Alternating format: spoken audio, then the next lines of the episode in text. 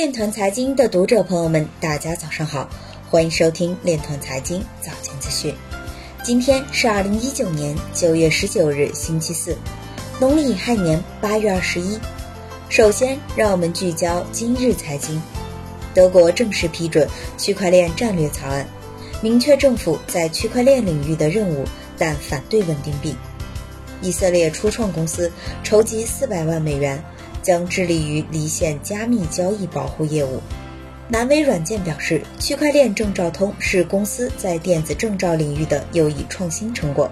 国海证券表示，看好能源区块链，远光软件将在能源区块链建设中深度受益。IBM 和花旗银行签约合作新加坡区块链企业。香港女股神刘央收购日本上市公司，携百亿基金进军区块链。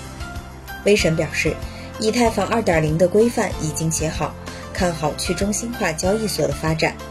比特币核心开发者倡导减少比特币区块大小限制。摩根西创始人表示，美联储为比特币火箭注入燃料。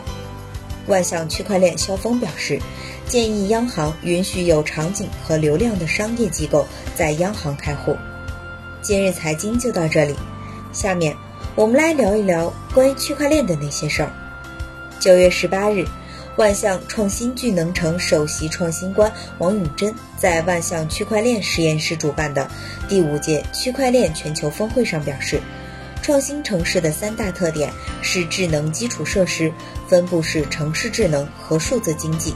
技术的发展有一些社会发展方面的局限性。虽然过去关于区块链的关键词一直在变化。但这并不是说技术逻辑错了。他认为，在智能城市的建设中，技术更新往往是很快的，技术设计也是从上而下的。但是在执行技术设计时，城市并不能很快的发生转变。在这个过程中，区块链技术面临这些挑战时能产生的重要意义。这些意义在于：第一，从技术逻辑上来说，区块链是可信数据的存储者。第二，从经济逻辑上来说，打造智能城市可以测试代币经济。第三，从操作逻辑和商业逻辑上看，可以建立一个都市区块链平台。区块链在数据的采集、托管、应用三个层次中将实现数据隐私保护。以上就是今天链团财经早间资讯的全部内容，感谢您的关注与支持，祝您生活愉快，我们明天再见。